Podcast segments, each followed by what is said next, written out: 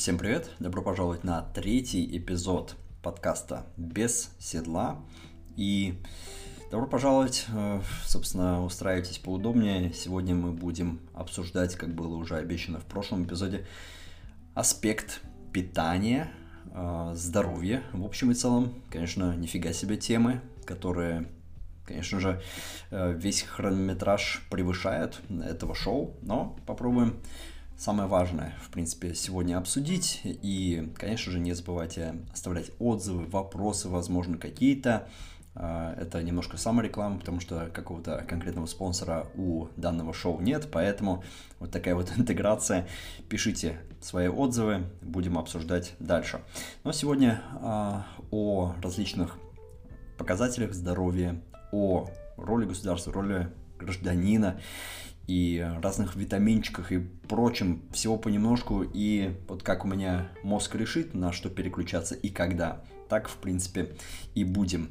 А, так и построим этот подкаст без каких-то сценариев здесь, конечно, без какой-то структуры. И, надеюсь, ваш мозг а, тоже будет поспевать за всем этим. По крайней мере, а, чего я хочу достичь этим вот организованным хаосом, это, конечно же, то, чтобы вы не заснули, потому что э, для кого-то воспринимать какую-то информацию на э, каком-то определенном периоде времени довольно-таки сложное, иногда даже непосильное упражнение, которое нужно фактически проводить с мозгом. И э, сейчас вот, э, возможно, это тоже связано со здоровьем.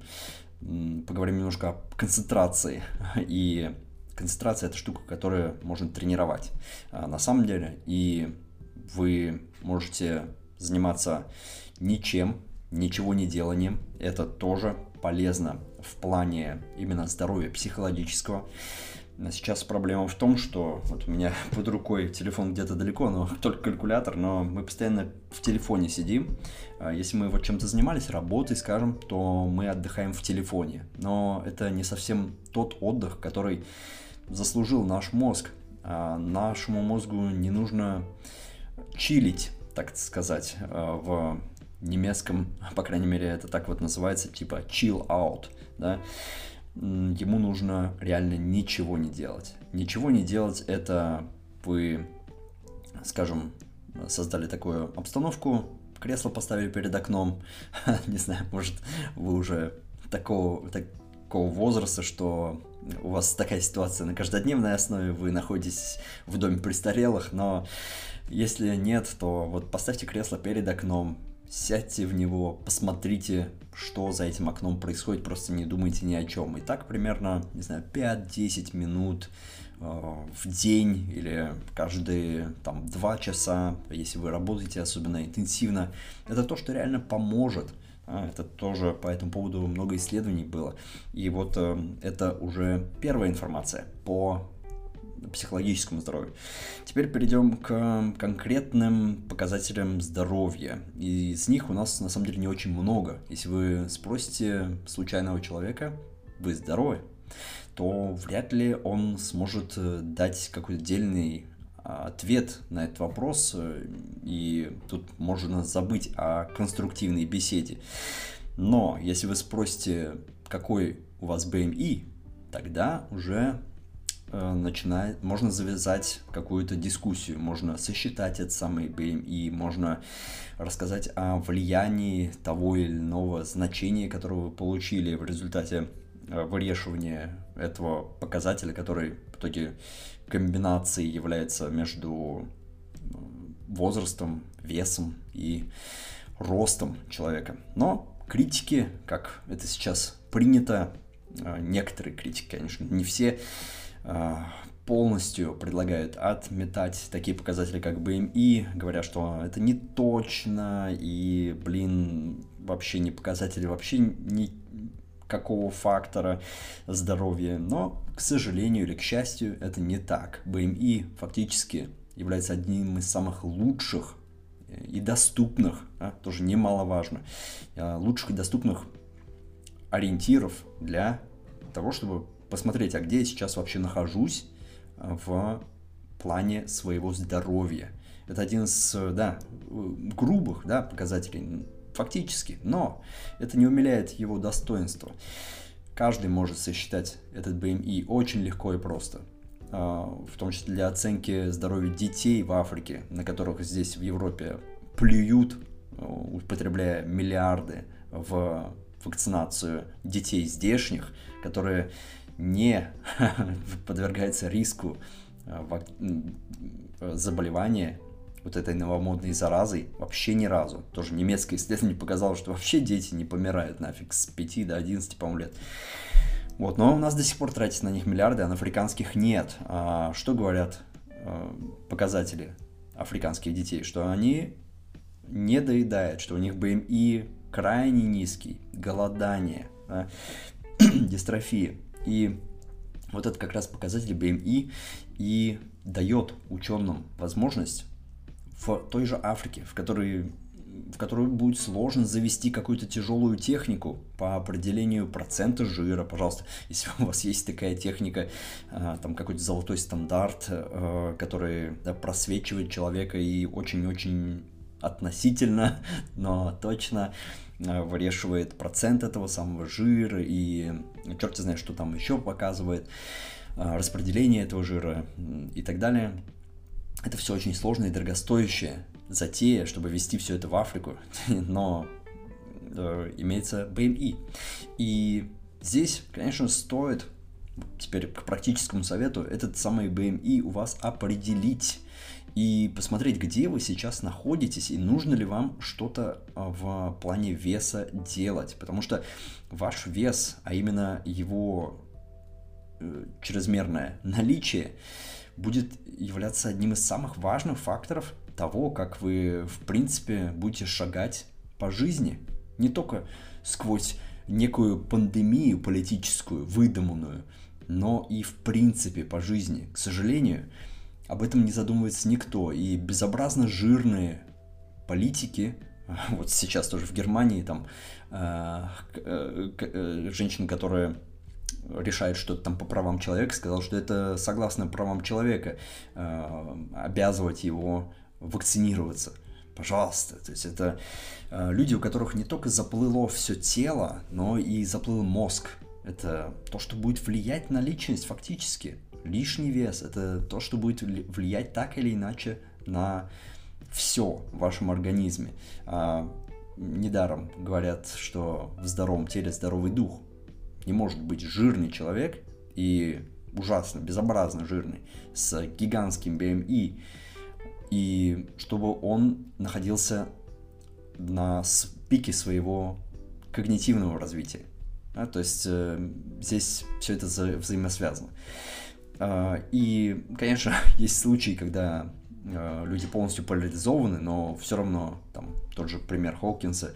Но, опять-таки, исключения есть везде, и в BMI тоже есть исключения, скажем, э, атлеты, которые на стероидах находятся с минимальным процентом жира, у них BMI может быть довольно-таки высокий, но они на самом деле с минимальным да, процентом жира и в общем и целом рассматриваются обществом как относительно здоровые. То есть они стройные, мускулистые и прочее. То есть исключения есть во всем, понятно, но для большинства, в принципе, рецепт здесь один. Определяете BMI, если он сильно выше 23, я бы сказал, 24-25, 25 считается границей нормы, но если ваш БМИ сильно выше, тогда стоит реально бить тревогу и интересоваться, слушать такие подкасты, читать книги, эм, тоже э, какую, какую литературу могу посоветовать, об этом, наверное, будет в отдельных видео, э, чтобы весь список как-то более-менее э, представить, а не просто ссылками или просто названиями. Окей, по этому вопросу, думаю, решили.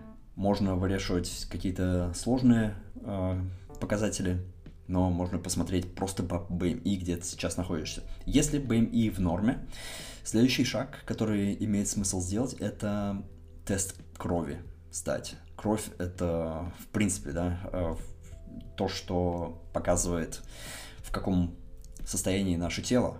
И если для того, чтобы узнать возраст дерева, нужно его, грубо говоря, распилить, то есть убить и сосчитать эти самые пресловутые кольца, то человека разрезать не нужно, кровь обо всем расскажет. И здесь тоже стоит не просто посмотреть на эти результаты, не, не просто посмотреть на их отклонения, но и понять, как их правильно интерпретировать. И, к сожалению, и вот здесь точно не к счастью, но, к сожалению, врачи, которые этим занимаются, в большинстве своем абсолютно плевать хотели, какие у вас показатели, какие у вас тенденции, делаете ли вы вообще э, тест крови или нет, это абсолютно плевать. Э, это ваш выбор в конечном итоге. Да? То есть здесь свобода выбора. И вот здесь, опять-таки, я спрашиваю всех тех, кто за обязательную прививку. Вы серьезно? Вы реально не видите, что все остальные более значимые вопросы по здоровью поставлены на да, решение индивидуальное. То есть, э, если ты решишь заботиться о своем здоровье, то, пожалуйста, будут возможности, ты сможешь проверить свое здоровье. Если ты решишь иначе, то ты не будешь проверять свое здоровье и будешь, как вон те политики с какими-то безобразными показателями по БМИ и, в принципе, по внешнему виду. Окей, по этому вопросу. А, теперь по парочке витаминов. Я уже говорил в, в прошлом эпизоде о важности таких витаминов, как витамин D, витамин B12 и о витамине D я знал, что он важен, да, ну, солнца не так много и прочее, то есть уже рассказывал, но оказывается, с такое огромное количество исследований по, опять-таки, защите организма от вирусов в аспекте достаточного содержания витамина D в организме, блин, вот об этом я не знал. Действительно, очень много информации. И, оказывается, роль витамина D просто настолько недооценена. Вот реально, вот хоть раз вы слышали от вашего министра здравоохранения, я уже не говорю о президенте, что, ребята, проверяйте уровень витамина D. Хоть раз вы слышали? От хоть одного политика. Давайте дальше уже э, разовьем тему. Не просто там самые ответственные лица государства, но даже спустимся до врачей. Ваш врач хоть раз говорил вам о просто невероятной, просто да, эссенциальной важности витамина D. Мой нет. Я был у нескольких врачей, у них э, статус доктора, э, у некоторых даже статус профессора был, профессор-доктор. Никто не... Я парочку раз в своей жизни определенно делал тест на кровь, и никто мне не предлагал даже сделать отдельно тест на витамин D. Да, и вот что. Эм, общий тест на кровь не подразумевает показатели витамина D. Общий тест, я напомню, э, в большинстве стран, наверное, бесплатный. Это то, что покрывает страховка, скажем так, по здоровью. Это общий тест, и он не включает один из самых важнейших витаминов для человека. Это уже э, просто вот самое позднее сейчас нужно было осознать, что всем абсолютно плевать на ваше здоровье. И должно плевать на самом деле. Я не против. Да, всем должно быть плевать. Но можно все-таки об этом информировать. Вот сейчас нагнетают ситуацию по заразе, э, по вирусу, но не говорят о тех проблемах, которые уносят реально миллионы жизней в год. И достаточно было просто информировать, но они даже этого не делают. Просто информировать достаточно было. Но здесь невыгодно. Сколько витамин D суплементы стоят? У меня они есть. Они стоят копейки. Э, либо витамин D чистый, либо витамин D плюс К2 для лучшего усваивания. Но вроде э, говорят, что э, уровень К2 тоже можно как-то измерить, и, возможно, он у вас и так уже достаточно, что не, ну, не обязательно будет в комбинации употреблять. Я точно не знаю. Самый, у меня чистый витамин D в качестве суплемента имеется, однако. Вот, и это, эта информация сейчас не на повестке дня. Почему, спрашивается, если у нас вот такая вот тяжелая ситуация, когда э, паникеры пишут о том, что, блин, места в больнице не хватает. Что ж вы делаете, ребята? Прививайтесь, спасайте места в больнице. Просто в какой-то иллюзии люди живут. Прививаться, серьезно? Почему вы не призываете к тесту крови на нахождение там витамина D? Почему вы не призываете к определению БМИ, снижению веса известными методами, кстати, о которых э, вот чуть позже поговорим. Сейчас да, э, по другому витамину, тоже не могу по каждой теме, по витамину D, в принципе, можно было несколько эпизодов даже сделать отдельно, настолько он важен, и мне было бы не жалко своего времени даже на это, но не уверен, что это, в принципе, будет настолько полезно в плане распространения этого самого эпизода, иначе его можно будет не без седла назвать, а с витамином D. А, или, да, D, Давид D. Витамин В12. Поговорим о нем коротко. Тоже, возможно, упоминал, что в той же Америке около 30% всего населения тендирует к дефициту, либо имеют этот самый дефицит витамина В12. Тоже считается одним из важнейших витаминов. И в отличие от витамина D, при передозировке витамина В12 даже нет никаких побочек. А, то есть ну, максимум, что вы словите, это какие-то прыщики или покраснения на коже, которые уйдут со временем, а, причем в ближайшее время. И для такого побочного эффекта для большинства нужно будет жрать реально КАМАЗами этот самый B12. Так вот, э, фишка в том, что B12 связывают с таким образом жизни и как растительным питанием или да, диетой. И здесь э, люди ошибаются. Просто полная противоположность имеет место быть. То есть не только люди на растительном питании страдают дефицитом B12, но и все остальные, особенно люди постарше. И здесь, к счастью, имеются суплементы. Да, тест крови тоже можно сделать, посмотреть, нужно ли мне фактически, имеется ли у меня дефицит или тенденция к этому э, дефициту. Но этот самый тест крови, он мало того, что будет э, вот э, вы протестируете себя именно сейчас, не через неделю. Этот тест покажет, что у вас сейчас, а не через неделю, через месяц, или сколько у вас было месяц назад и так далее. Нет, сейчас только. Так еще и показатели, эти самые нормативы, они от страны к стране будут различаться, причем в разы. По-моему, в Японии то ли в несколько раз меньше норматив, то ли в несколько раз больше. Не суть факт, что эти нормативы различаются. И отличная ситуация. Я недаром сказал про побочки при передозировке. У нас э, имеются дешевые суплементы, которые будут дешевле э, на целый год купить, чем сделать хотя бы один единственный тест крови на отдельно на B12. По крайней мере, в Германии он стоит 15 евро. Только на B12. От 15 евро, плюс-минус, в разных там да, лабораториях.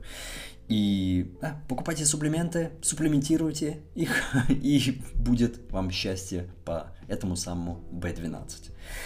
Но э, теперь по, наверное, одной из самых важных тоже тем, в принципе, вот в питании э, мы поговорили о витаминах, которые сложно из питания получить или даже опасно в случае витамина В12, который в основном находится в продуктах животного происхождения, которые, как мы знаем, имеют э, либо канцерогенный характер усвоения, либо э, содержат э, пищевой холестерин и прочие ништяки, которые могут нам навредить.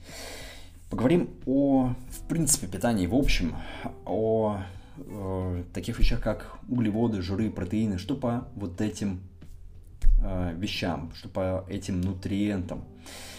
Э, к сожалению, в актуальное время и в Германии тоже, так как да, производство различных продуктов питания по миру принципе, хорошо связано, сети имеются глобальные, э, то и тренды тоже общие, поэтому что в Германии, что в России, что в Америке тренды будут примерно одними и теми же. И здесь продвигается э, фобия к сахару, причем она очень тупая и для тупых. Э, возможно, либо для тех, кого легко обмануть, и для тех, кто просто доверчив. Эм, что значит доверие?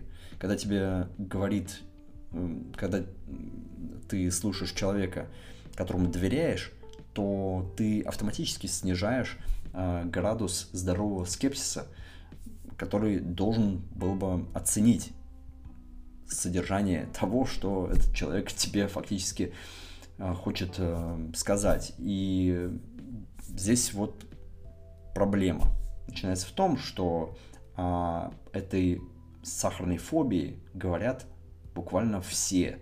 Или да, очень много в журналах написано, всяческих диет. На каждом продукте написано без сахара, без добавленного сахара. Но что конкретно это значит, черт подери? К сожалению, эти бренды не пишут на упаковках, что такое сахар в принципе. А сахар – это не что иное, как связь глюкозы и фруктозы в соотношении, по-моему, 50-50. И этот сахар, вот это соотношение, он будет одинаковым либо в виде рафинада, либо в виде э, того сахара, который находится в бананах, в яблоках, в груше, в рисе, в гречке, э, в молоке даже тоже э, имеется сахар иногда. И сахар есть сахар. Сахар и в Африке сахар, как говорится. Однако из-за всеобщего помутнения рассудка, э, понятно, что это не вот сразу произошло, а постепенно манипуляция, потихоньку-потихоньку, э, и э, в конечном итоге те люди, кто не интересовался темой, они сейчас слышат от больших каких-то репрезентативных респектабельных источников, которым, в принципе, можно вроде как доверять было, о том, что сахар вредный. И они доверяют, они не проверяют. Но вы подключились сегодня к моему подкасту, и, скорее всего, вы перепроверите, что сахар – это глюкоза и фруктоза. И это то, на чем работают триллионы наших клеток, а, на глюкозе той же самой. Это источник энергии, приоритетный источник энергии для человека. И здесь просто как с этим бороться, во-первых, в социальных сетях? Ну, всегда, когда вам какой-то недодиетолог пишет, что вот здесь вот поменьше сахара, ешьте меньше сахара, больше фруктов, пишет, или да, лучше не пейте сок, а ешьте там фрукты, а, всегда пишите ему, в чем проблема. Если проблема в сахаре, то почему можно есть фрукты, но нельзя пить сок? Это, конечно же, нонсенс, и нужно обличать, нужно постоянно рассказывать самозванным королям о том, что они голые. А? Не забывайте этого, а, не таите правду в себе, реально, не, не скрывайте ее. Делитесь постоянно и всегда, когда это адекватно, возможно и нужно. Только так можно победить словоумие и или непроинформированность. То есть вы, вы не сможете, если вы будете сокрушаться о том, что люди просто, ну, ведутся на какие-то тренды, ведутся на какие-то диеты, про себя сокрушаться, э, то это никому не поможет. Ни вам, ни тем более тем людям. Наоборот, лучше информировать. И здесь Конечно же, в плане практического совета, то, что я советую, это, конечно же, высокоуглеводное питание, низкожировое, а, если вы хотите ваш вес понизить, потому что жир, который мы употребляем, это тот жир, который в конечном итоге в нас и откладывается.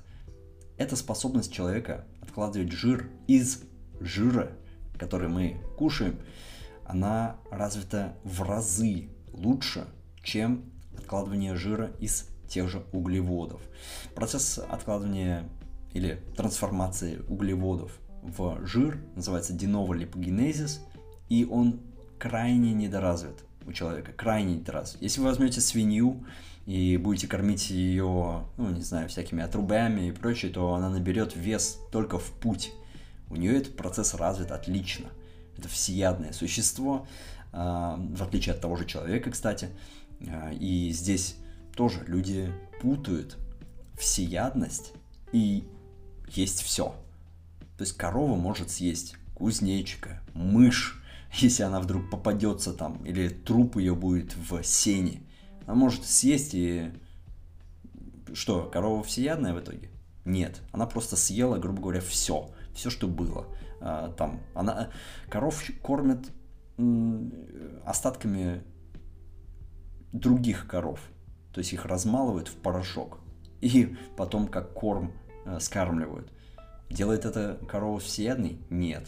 Если человек э, ест все, не знаю, занимается каннибализмом, э, включить видео на YouTube, там не только э, мясо едят, но и всякие ужасные противные вещи, но это не делает человека всеядным. Э, что означает в принципе всеядность? Это когда ты ешь все, и тебе с этого ни хера. Вот так вот, если коротко.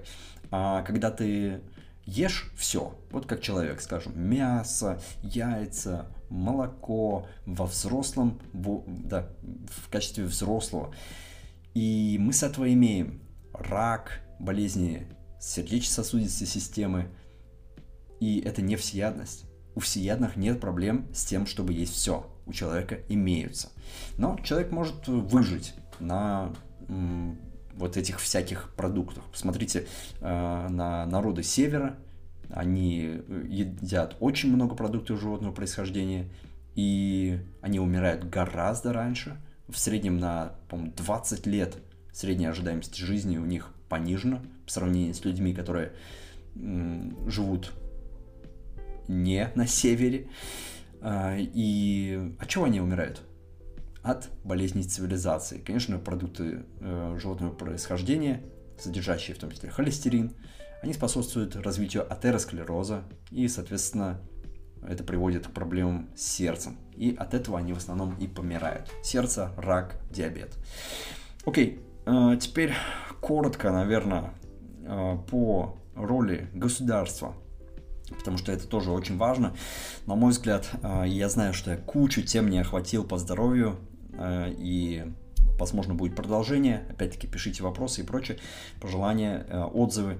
Но по роли государства. Здесь э, некоторые люди, мне кажется, заблудились в Торе э, различным правителям различных стран и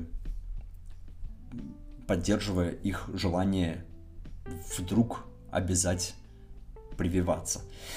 Но вспомним о роли государства в обеспечении здорового общества или здоровья общества, лучше так сказать.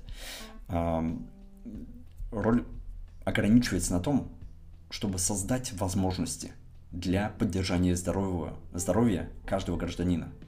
Нужно создать возможности, еще раз, возможность для поддержания здоровья каждого индивидуума. Что это значит? Чтобы были больницы, чтобы были доктора, врачи, медсестры, чтобы была инфраструктура, а, чтобы были а, машины, вертолеты и так далее. То есть э, все, чтобы человек мог поддерживать свое здоровье, если ему нужно, если он хочет. Только так. Но в тоталитарном государстве или государстве, которое заблудилось а, по дороге к тоталитаризму, а, как сейчас Германия плутает а, в темном лесу и все дальше и дальше заходит, э, причем не знает, как в этот лес вообще зашла.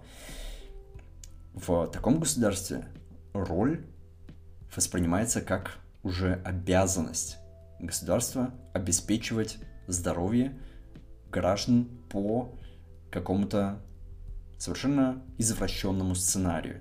То есть это реально вот такая ситуация, когда вернемся к началу этого э, эпизода, когда вы спрашиваете у человека, а какой у тебя BMI, и он тебе говорит 35, и ты такой отворачиваешься звонишь куда надо, этого человека забирают.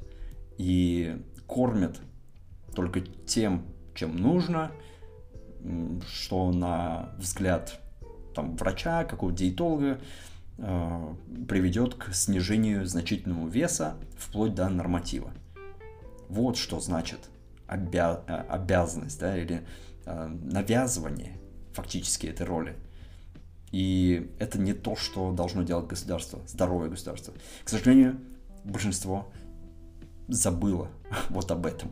И говоря о этой роли, в России то же самое также забыли, что важно, чтобы государство эту возможность реализовало для каждого. Но нет. В России важно всем прививку прописать. А о том, что большинство или да, огромное количество, лучше сказать, народу в принципе не может себе позволить какую-то медицинскую помощь, которая сейчас на платной основе, если хорошая, качественная, не могут, в принципе, даже позвонить в скорую, она не доберется, потому что машины застряли в снегу, потому что снег, да, инфраструктура просто в жопе, и государство не выполняет свою прямую роль, однако требует что-то с каждого индивидуума по поводу вот э, не самой опасной заразы. Это, конечно, печально. В данном случае роль гражданина, а, ее стоит рассматривать как, конечно, тоже, если ты желаешь быть здоровым, то для тебя должны быть созданы эти возможности, и ты, в принципе, э, в идеале должен понять, что быть здоровым это круто. Не знаю, роль, конечно, э, гражданина в итоге в обществе, э, с, с перспективы общества, это, наверное, нести какую-то ценность для этого общества. И какую ценность ты будешь нести, если твой BMI 40, и ты не можешь сам себе потереть жопу, скажем так. Ну, такой себе. Окей, по психологическому здоровью, а, по стрессу тоже коротко скажу. Это просто мега важная тема. Просто нереально важная. Я знаю, уже говорил про витамин D, но психологическое здоровье это то, что делает наш, нас людьми. И об этом здоровье именно сейчас не заботится государство. Ему абсолютно плевать на психологическое здоровье, на ментальное, ментальный статус граждан. Постоянный, каждодневный стресс, террор всякими мерами, просто терроризирует мерами на каждодневной основе. И можете себе представить, что это делает с псих- психикой человека, особенно с детьми. Это просто жесть. А, что я могу посоветовать в этом плане? Опять-таки, не расстраиваться, а, правду матку не скрывать, как я уже сказал. Если в вашей стране опасно говорить правду, делайте это анонимно. А, если есть возможность переехать куда-то, можете попробовать переехать. Удачи вам в этом плане, особенно при выборе страны. Я не знаю, в какую страну сейчас лучше всего уезжать. Наверное, в США все-таки. Но раньше я советовал Германию, Европу в принципе, да, но здесь такой голяк нынче. Окей, это было все на сегодня. Огромное спасибо за внимание. Не забывайте всяческие лайки и прочее. И подписывайтесь, конечно же, на том источнике, на котором вы все это прослушали. Да-да.